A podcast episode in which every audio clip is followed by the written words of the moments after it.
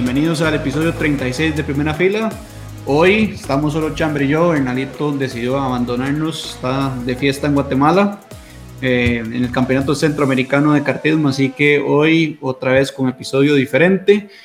Traemos el repaso del Gran Premio España, aunque fue un tanto monótono, la estrategia que pudo ejecutar Mercedes, especialmente en manos de Lewis Hamilton, y un cierre de Pierre Gasly nos pusieron un poquito la emoción en la carrera.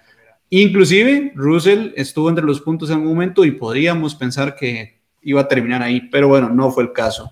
Adicionalmente, tocaremos el tema de las pruebas de los neumáticos 18 de Pirelli y el controversial tema de los Flexi Wings, un tema que definitivamente se las trae. Chamber, ¿cómo estás, Mae? Que me estoy en. Sí, Bernie anda, anda en Guatemala en ese campeonato de karting, entonces probablemente los fans de Bernie ahora nos van a a, decir que por qué no lo tomamos en cuenta para esta vez. Eh, de esos no hay, man. De esos no hay. no hay tantos. No hay tantos. Así que todo bien por ahí. Pero bueno, em, a mí sí me gustó el Gran Premio España. Eh, si bien es cierto, eh, ha sido una pista que por muchos años ha sido un poco controversial, ¿verdad? a mí esta carrera pensé que iba a estar peor. Realmente me gustó lo de la estrategia de Mercedes. Yo soy de esos que está vuelta por vuelta viendo el tiempo y de ahí sí, definitivamente era más rápido Hamilton. Y, al, y hacia el final de la carrera, Gasly también, ¿verdad? Que nos, nos dio un poco emoción, pero bueno, de ahí hagamos el, el resumen un poquitillo de la carrera, ¿verdad? empezando nomás, eh, una buena salida de Max desde el segundo lugar que, que, de, que le pudo arrebatar a Hamilton esa primera posición en la primera curva, que de hecho, yo no sé si ustedes se dieron cuenta que Hamilton previo a la salida eh, en un team radio dijo que, que, el segundo lugar de la parrilla parecía tener un poco más hule, probablemente las categorías menores, ¿verdad? Y a fin de cuentas, en esa curva, si Hamilton no se quitaba, quedaban fuera los dos, ¿verdad? Eh, Max le puso el carro en una posición a donde definitivamente se quitaba o no terminaba ninguno de los dos. Y, y yo creo que esa era la apuesta de Max, justamente Ah, era, como, era como medir a Hamilton, ¿veis? O quedamos los dos fuera o me da la posición y, le salió a la perfección. Y eso del second slot, de, eh, al final es un poco complicado. En estas tendrá más uno, pero por lo general no es el caso. Así que yo creo que fue un poco de suerte de, de Max. También es que estaba Fórmula 3, si no me equivoco, y Fórmula 3 tuvo tres carreras. Entonces, pues hay más oportunidades de dejarle en la pista que en otros casos. Sí, y, y, y esa línea interna en la recta generalmente está más sucia, ¿verdad? Entonces, de eso para mí fue pura suerte, o sea, pura suerte de que, de que Max estuviera ahí y de ahí nos hemos dado cuenta que Max sale muy bien eh, en todo este año, ¿verdad? Entonces, yo... Igual a Botas. Sí, exactamente. Entonces, eh, pero bueno, un poquillo más adelante, esa primera curva, un súper buen pase de Leclerc por fuera a Botas, ¿verdad? En curva 3, casi idéntico a lo que Alonso le había hecho a Hamilton en el 2013 que inclusive yo no sé si alguno de ustedes vio F3, pero de Leclerc evitó el aerowash, ¿verdad? En esa curva, que en F3 fue súper evidente. Y bueno, hacia finales de vuelta 8, eh, otra vez a Yuki se volvió a pagar el carro saliendo curva 9. Eh, ya le había pasado en alguna de las prácticas, entonces tuvieron que sacar el safety car para poder quitarlo y Yuki con, con, con, un poco de declaraciones controversiales a donde dice que no entiende por qué el feedback que da Gasly es tan distinto al de él, ¿verdad? Entonces, eh, bueno, y ojalá, ojalá le pueda, puedan empezar a tener un poco más de trabajo en equipo. Y después de eso no pasó mucho por un buen tiempo, ¿verdad? Ahí por, por ahí de vuelta un pique de Alonso con Stroll, hacia vuelta 25 paró Max eh, de que tuvo un atraso en, como de un segundo y piquillo porque eh, la llanta trasera izquierda no estaba lista. Eh, al parecer tuvieron un problema de comunicación con el ingeniero y Max entró una vuelta antes de lo que debía. y hacia vuelta 28, la primera parada de Hamilton, ¿verdad? Para luego volver a parar en, en vuelta 42 utilizando dos sets de medium. Ahí, con el tema de la parada de Max, más bien me parece que los mecánicos salvaron la parada para no saber que Max venía para adentro y simplemente tener el tiempo en el que Max entra a los pits y ellos poder alistarse. Increíble la reacción del equipo que pudo haber sido fatídico y no hubiéramos estado hablando ni cerca de, un final eh, ni siquiera emocionante entre Hamilton y Max. O sea, de, si hubiera perdido 15 o 20 segundos en la parada, que era algo potencial, hasta, hubiera, hasta ahí hubiera llegado a la carrera. Y, de hecho Red Bull que está ahí de primero o de segundo en, los pits, ¿verdad? claro, además eso. Eh, están de, de primeritos casi. Em, ya tal vez un poco más adelante en el desarrollo de la, de la, de la carrera, em, un muy buen pase de Checo sobre Danny Rick en la primera curva por fuera, ¿verdad? Eh, Lando, inclusive, yo no sé si ustedes se dieron cuenta eh, de una carrera que tal vez no, no fue eh, nada buena para él, ¿verdad? Queríamos verlo un poco más adelante. E inclusive tuvo una bandera negra con anaranjado ahí por, por tapar un poco más tarde la cuenta Sainz, que para mí estuvo pelis, pero yo creo que estuvo peor la de Stroll versus Gasly. Y bueno, hacia vuelta 52, Hamilton sobre Botas, ¿verdad? Que a Botas le dijeron que no lo atrasara, a fin de cuentas, entre comillas, ignoró un poquillo ignoró un poco esa, esa orden de equipo, ¿verdad? Y para mí lo que salvó la carrera fue eh, Gasly, que en esas últimas cuatro vueltas logró pasar de, de, de decimocuarto a décimo y casi, casi se lleva ese noveno lugar de Ocon. Eh, recordemos que Gasly tuvo un, un, penalty de cinco segundos por estar mal estacionado en, en la salida, que fue una lástima, fue un error de él y, y son esos errores tontos. Y al final eh, una carrera que quedó Hamilton, Verstappen, Bottas, Leclerc y, Pérez, ¿verdad?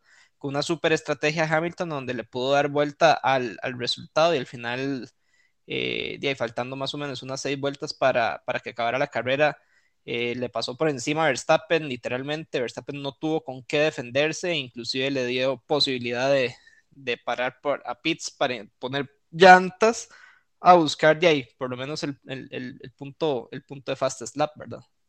De, ese punto es importante. El campeonato se puede definir por un punto o por, muchos, pero bueno, son 23 carreras. Eh, si un piloto gana todos los fast slap, casi que es una victoria. Al final, ¿verdad? Recordemos que en primer lugar en una carrera recibe 25 puntos, siendo 23 fechas. Si ganas el fast slap en las 23, casi que tenés una victoria en tus manos. Entonces, la importancia en el fast slap sí uno la puede ver que tal vez a nivel del Gran Premio eh, no es mucho, pero ya a lo largo de una temporada tan larga como la que tenemos este año, pues sí es muy relevante.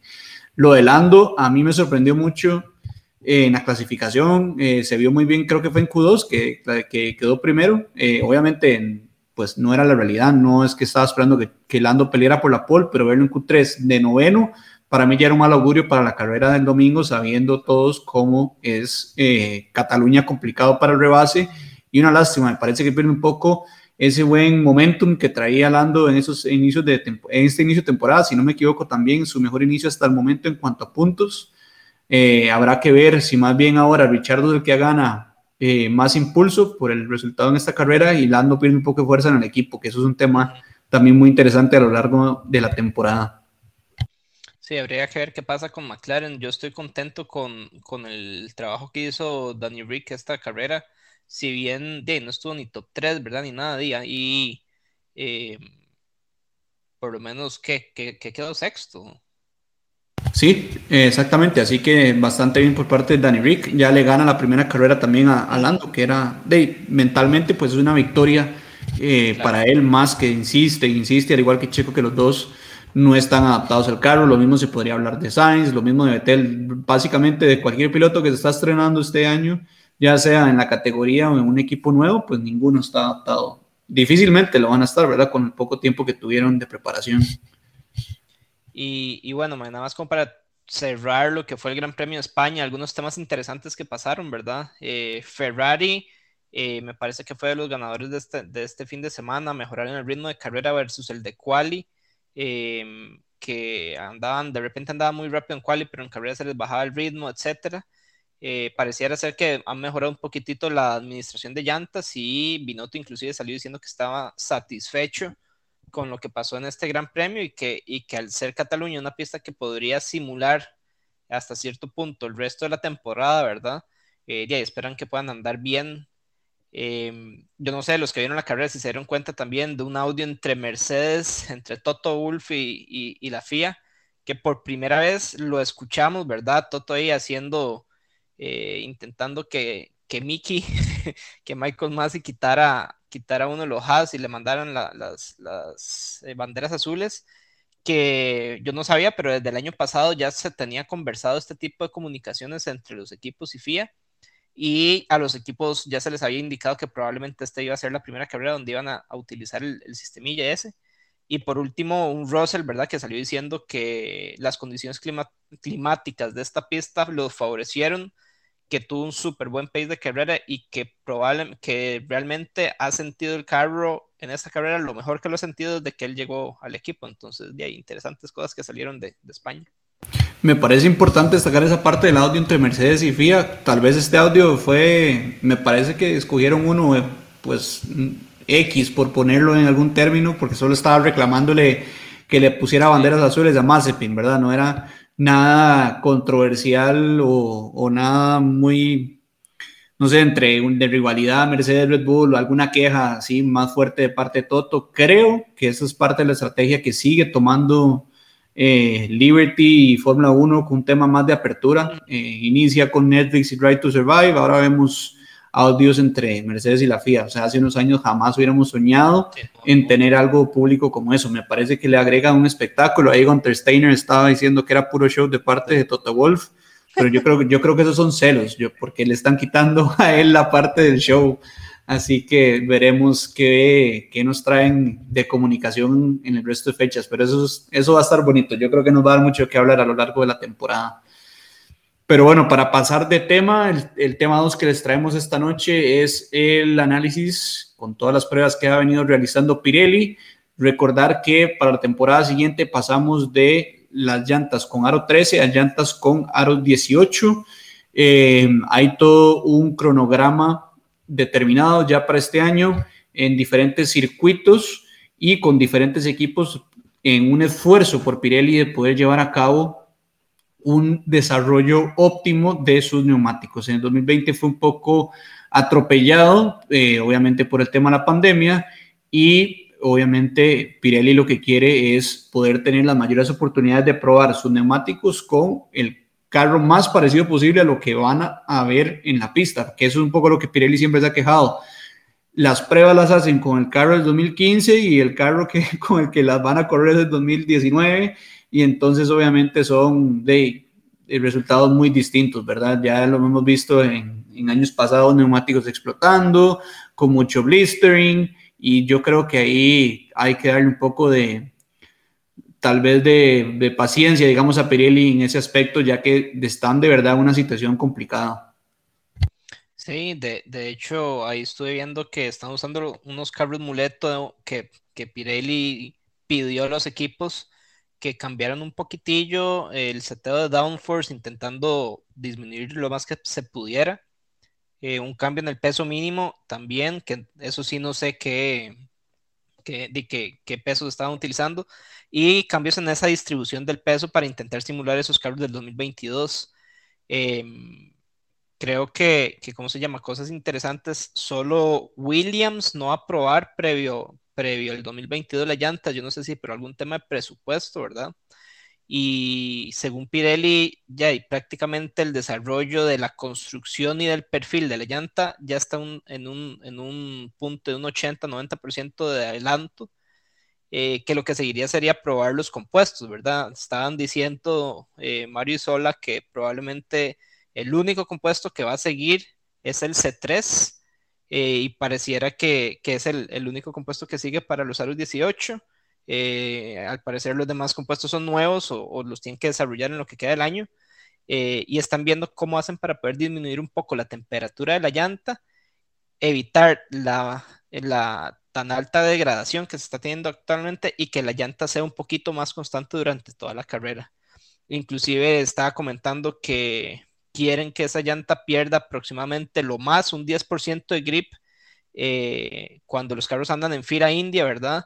No como las actuales que andan perdiendo alrededor de un 50%. Entonces de ahí hay que ver qué sucede eh, con esas llantas. Ya han probado varios. Eh, Ferrari probó en Jerez un par de, en un par de ocasiones este año, en un par de fechas. también tanto en, seco como en mojado. Eh, ahorita en Barcelona, creo que hoy, que es miércoles, terminaron de, eh, o oh, mentira, el, martes terminaron de, probar eh, Red Bull y Alfa Romeo y creo que Alpine había probado el lunes. Entonces hay que ver qué desarrollo y, qué dicen estas, estas pruebas. Hay que tener cuidado ahí con el camino que decide tomar Pirelli, ¿verdad? Si se van por un camino muy conservador, contrario a mejorar el espectáculo, podría ser dañino para el espectáculo. Ya vimos en años anteriores lo que era una llanta que simplemente no se degradaba y pues era bastante aburrido. Yo creo que de lo poco que tiene la F1 ahora para aportar a nivel eh, de espectáculo es la parte estratégica, ¿verdad? Eh, ya vimos varios equipos eh, que manejan diferente el nivel de desgaste, también entra la parte del piloto, se sabe que Checo es de los pilotos que mejor gestionan los neumáticos, entonces si al final se quita ese elemento, pues yo creo que el deporte pierde bastante, así que Ahí Pirelli tiene una, una, tarea importante en poder mantener un neumático constante con menos pérdida de grip, pero sin sacrificar, ¿verdad?, el tema del desgaste. También dentro de lo novedoso, hoy veía unas fotos de, me parece que era Kimi Raikkonen probando los aros 18 con una tapa en los aros, que no sé, se me, vi las fotos y me pareció rarísimo. No estoy acostumbrado todavía a verlos así. Me parece que para el 2022 va a haber mucho a lo que vamos a tener que acostumbrarnos a nivel de, de visual. ¿Se acuerda de los de los Brown GP que tenían los, los, los wheel covers? Esos y no me gustaba. Fosforescente. Sí, no le gustaba, a mí se me gustaba. O sea, el, el Brown me gustaba mucho, pero ya con esos wheel covers no me hacía mucha gracia. Y también hay que ver, eso me parece que podría tener un impacto importante a nivel de temperatura, ¿verdad? Porque ya no va a haber ese ingreso de aire por el costado, sino va a ser prácticamente lo que entre por los ductos, nada más. Eh, así que también los, los mismos constructores, Brembo y no me acuerdo en estos momentos cuáles son nosotros, tienen una tarea importante. Ya me acuerdo, no sé si era el año pasado, que Haas era uno de los que estaba con bastantes problemas en, en este tema de la temperatura y tuvieron que cambiar de proveedor. Sí, sí, de hecho los, los frenos van a ser un poquillo diferentes, ¿verdad? Entonces, eh, hay que ver. Eh, de hecho, Hamilton salió, eh, Mercedes creo que probó en, en Imola con las llantas slick en seco, con el aro 18. Y en ese momento Hamilton salió diciendo que él sentía que tenían más grip y que se degradaban menos rápido. Entonces, de hay que ver qué, qué querríamos nosotros de estas llantas. Yo, a, nivel personal, a mí me gustaría que sean llantas que puedan mantener mejor el pace de carrera, que no tengan que, que administrarlas tanto. Em, y no sé, no sé usted qué, qué quisiera ver de, la, de las nuevas llantas, de los nuevos compuestos. A mí la constancia, el desgaste, porque al final el desgaste es el mismo para todos, pero el tema de la constancia sí me parece que es importante que puedan desarrollar un compuesto que, que se comporte igual a lo largo de los stints en los diferentes circuitos y a lo largo de, de, la diferente, del rango de compuestos, ¿verdad? Que el C1, el C2, el C3, dentro de sus diferentes niveles de degradación, todos se comporten de manera constante siempre, que obviamente pues de más fácil hacerlo que decirlo, pero eso es lo que definitivamente me gustaría ver del lado de Pirelli. Sí, David, bueno, vamos a ver eh, con respecto al calendario de las pruebas, ¿verdad? Eh, Ferrari había probado en febrero en un par de fechas en Jerez, y después de eso probaron en Bahrein junto con Alpine, Mercedes probó en Imola y ahora en Barcelona Alpine, Red Bull y Alfa Romeo son los que están terminando. Eh, creo que de aquí nada más pasamos a, nos, nos, brincamos hasta Paul Ricard eh, que inclusive es en, llantas de lluvia para Mercedes y de, hay, que, hay que seguir viendo cómo, cómo evoluciona este tema. Y bueno, yo creo que por último el tema controversial de la semana, eh, los famosos flexi o bendy wings, ¿verdad? Que, que son eh, todo lo que ha salido a raíz de un comentario que hizo Hamilton, creo que a Sky Sports, que, dijo que andando detrás de Verstappen se dio cuenta que el alerón trasero se flexionaba mucho en la recta. Eh, algo que parece ser que Toto ya le había comentado en privado a Horner también en algún momento eh, de, de alguno de los eh, gran premios pasados. y bueno, para los que no saben qué es esto de los flexi, de los flexi wings, básicamente de las partes del carro, sobre todo aerodinámicas, ¿verdad? Tienen que ceder en algún momento eh, y tienen un cierto tipo de flexibilidad que hasta algún punto es permitido. Eh, con respecto a los alerones eh, y, los wings, entre más, ¿cómo, ¿cómo, decirlo que sea fácil? entre más parados o, o, no sé, no sé cómo decirlo. Digamos, entre más planos en la recta, menos resistencia al aire tienen, ¿verdad? Entonces, y entre más empinados estén, más resistencia al aire van a tener, lo que se traduce a mayor downforce. Entonces, básicamente... Eh, así es, exactamente. Es como el tema del DRS, que al final es un poco el DRS que el efecto que viene a ejecutar, es bajar el plano para que esté justamente más plano y así poder tener eh, más velocidad final en las rectas. Entonces, un poco el efecto del DRS, pero en, a nivel de flexibilidad de las diferentes piezas aerodinámicas. Sí, entonces, más o menos como para que entienda un poquillo mejor, ¿verdad? Esa aeroelasticidad, digamos, de los componentes de los alerones eh, de los fabricantes buscan intentar que sea lo más flexible que se pueda, siempre estando dentro de las regulaciones de FIA. Eh, Horner ha salido a decir que los alerones y toda la carrocería de ellos han pasado las pruebas de FIA tanto en rigidez, deformidad y de diseño, ¿verdad? Y que el problema que está viendo FIA es que algunas de estas pruebas se hacen con el carro estático, las cuales no ejemplifican lo que pasa con el carro en pista, ¿verdad? Eh, esto es un tema viejo, esto es un tema que inclusive desde el 99 están los equipos buscando manipular esa aeroelasticidad de sus componentes, ¿verdad? E inclusive recordamos que no hace mucho Red Bull tuvo un problema con, el, eh, con, los alerones delanteros que eran flexibles e inclusive tenían como una alita por encimita que en las cámaras que ponen en los, en los alerones delanteros se veía a donde queda casi plana en la recta, ¿verdad? Eh, entonces el objetivo de eso era que los, que los alerones a alta velocidad, a altas velocidades estuvieran lo más plano posible y hacia velocidades eh, más bajas estuvieran lo más empinados. Entonces en la recta aumentaban la velocidad final y en las curvas aumentan el downforce, ¿verdad? Entonces, bueno, para, para no hacer largo el cuento, eh, FIA les ha escrito a los equipos este martes diciendo que han notado que algunos equipos algunos alerones de, varios equipos se flexionan eh, mucho en pista, lo que podría llevar a una ventaja aerodinámica significativa que actualmente no están pudiendo auditar, ¿verdad?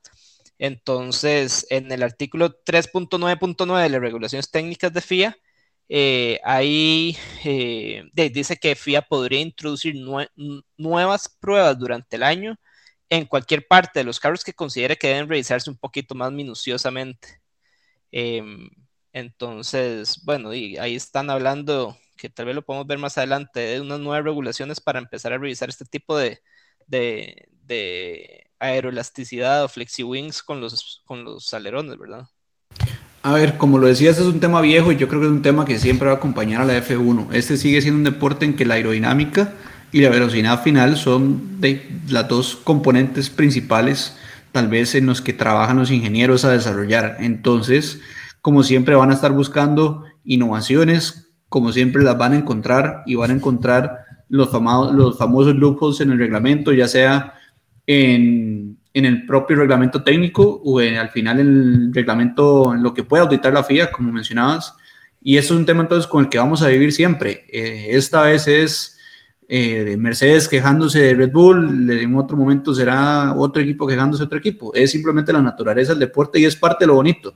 Qué aburrido sería no tener equipos innovando. Claro que queremos que estén dentro de lo legal, pero a mí me parece genial que, que los ingenieros estén buscando, ¿verdad? Ese límite entre lo legal y lo que ya no lo es. Obviamente siempre respetarlo, pero intentar desafiarlo en lo posible. Si la FIA encuentra que en efecto lo de Red Bull es ilegal, pues obviamente entiendo que tomen medidas, pero hasta no poder determinarlo me parece genial que, que, lo hayan hecho y que se esté desarrollando y yo creo que hasta es un tema de celos, cuidado y todo debe salir unos ingenieros de ahí.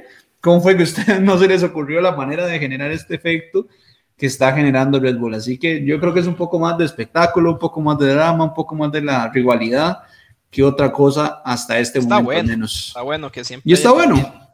Este Yo creo que eso, eso está para Drive to Survive. Sí. Ahí seguro vamos a ver a Toto subiendo a donde Michael Masi quejándose del tema y todo. Está perfecto para el espectáculo. Hay, hay que ver, digamos, un poco más técnico, que yo sé que tenemos gente que nos escucha que les gusta más estas cuestiones técnicas. Eh, actualmente las pruebas que hace FIA para revisar los alerones se centran en revisar los movimientos horizontales eh, y los movimientos verticales de los alerones. Eh, en el trasero, que es el que está teniendo, digamos, un poco más de, eh, controversia en este eh, posterior fin de semana, eh, se permite un grado de movimiento horizontal y 3 milímetros de movimiento vertical. Y con las nuevas regulaciones, o digamos, el problema de esto es que solamente están revisando en dos direcciones, ¿verdad? Actualmente el, movimiento del alerón estáticamente.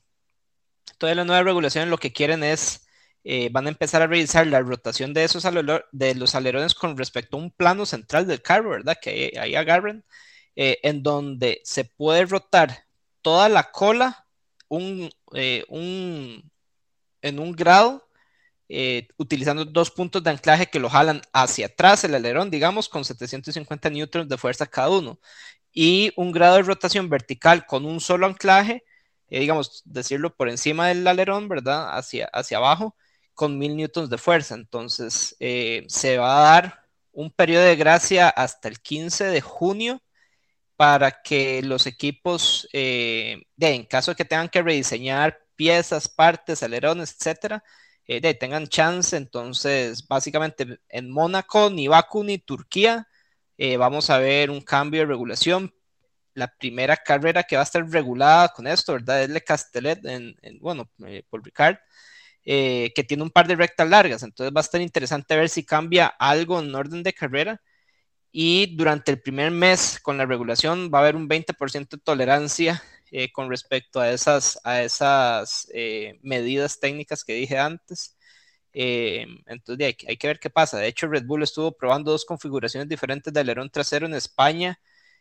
Uno de mayor carga aerodinámica en práctica 1 y 2 y el que utilizaron en carrera que era con carga media en práctica 3, quali y carrera. Entonces, eh, de no sé. De hecho, mae, búsquese en YouTube, hay un video que alguien montó con una cuadrícula sobre los alerones y se ve claramente lo que flexiona el alerón trasero de Max en la recta. Es impresionante. Yo no dudo que, esté flexionando. Vamos a ver si, si de verdad la FIA determina que está dentro de lo legal o no. Y estoy seguro que si Red Bull está en un límite, ya debe tener un alerón que está un poquito más largo ese límite para no estársela jugando en caso de que se diera la sorpresa. Así que no me parece que esto vaya a tomarlos eh, no preparados, por así decirlo. Si están por tener problemas, Red Bull va a tener la solución muy, muy rápida, si es que no la tiene ya todavía. En otras noticias eh, a destacar de esta semana, hoy mencionamos el tema de Turquía. Eh, el Reino Unido recientemente colocó a Turquía a la situación del COVID-19 en la lista roja. Eso quiere decir que todas las personas que viajen a Turquía a la hora de volver al Reino Unido tienen que hacer una cuarentena de 10 días obligatoria en un hotel aprobado por el gobierno. Esto complicaría obviamente toda la logística del Gran Premio. Eh, F1 quería intercambiar las fechas de Baku por Turquía para solucionar este tema, pero eh, la organización de Baku se opuso ya que van a tener unos partidos de la Eurocopa en la fecha propuesta eh, del fin de semana Turquía y bueno, simplemente logísticamente no era algo factible. Otro tema es que Hamilton salió a decir que quiere tener su contrato firmado para la próxima temporada antes del parón veraniego, contrario a este último contrato que estábamos en febrero de este año, sí, hace dos meses, a solo un inicio, a solo un mes del inicio de la temporada y Hamilton todavía no había firmado el contrato. Entonces Hamilton dijo que quiere evitar eso todo a toda costa, quiere descansar cuando finalmente termine esa temporada 23, de 23 carreras y saber que para la temporada siguiente ya tiene un contrato listo. Que, que, me parece bien, ¿verdad? Porque a fin de cuentas dijo que ni él ni Toto descansaron suficiente por tener ese estrés ahí pendiente durante, eh, durante el, el Y es ilógico.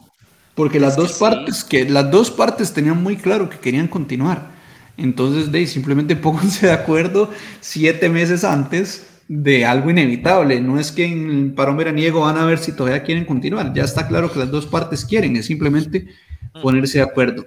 Siempre se ha dicho que el contrato de Hamilton es bastante complicado, pero yo también me cuestiono qué tanto puede cambiar de año a año para que sea una negociación de más de un año, dos meses, ¿verdad? No sé me parece, me parece poco lógico. Así que me parece muy bien la actitud de parte de Hamilton. Estoy seguro que Mercedes y Toto especialmente van a quitarse ese estrés lo más pronto posible también. ya que eh, Bottas y Russell también terminan contrato a final de este año y no van a querer estar en febrero faltando un mes para la carrera negociando con tres pilotos a ver quién es el que va a manejar eh, el próximo año. Eso estoy seguro que no lo quieren eh, tener más con el cambio de las regulaciones. Así que me parece que tiene todo el sentido y estoy seguro que pronto estaremos viendo noticias al respecto. Lo otro muy importante, Red Bull está ahora sí necesitado de que Checo termine de adaptarse a su monoplaza, termine de adaptarse al equipo, a la comunicación con el ingeniero y empiece realmente a pelear delante. Checo había dicho que iba a ocupar cinco carreras, están por llegar a su fin ese, ese digamos, gap de cinco carreras que ocupaba según él para adaptarse y principalmente es por un tema de, de, estrategia. Ya lo vimos este fin de semana, Mercedes estaba con dos carros adelante peleando contra Max con uno solo y de eso definitivamente los compromete. Sí, eh, bueno, para tocar un poco los temas, eh, de lo de Turquía no hay mucho que hablar. Eh, ojalá no la quiten. Eh, lo de Hamilton no hay mucho que hablar.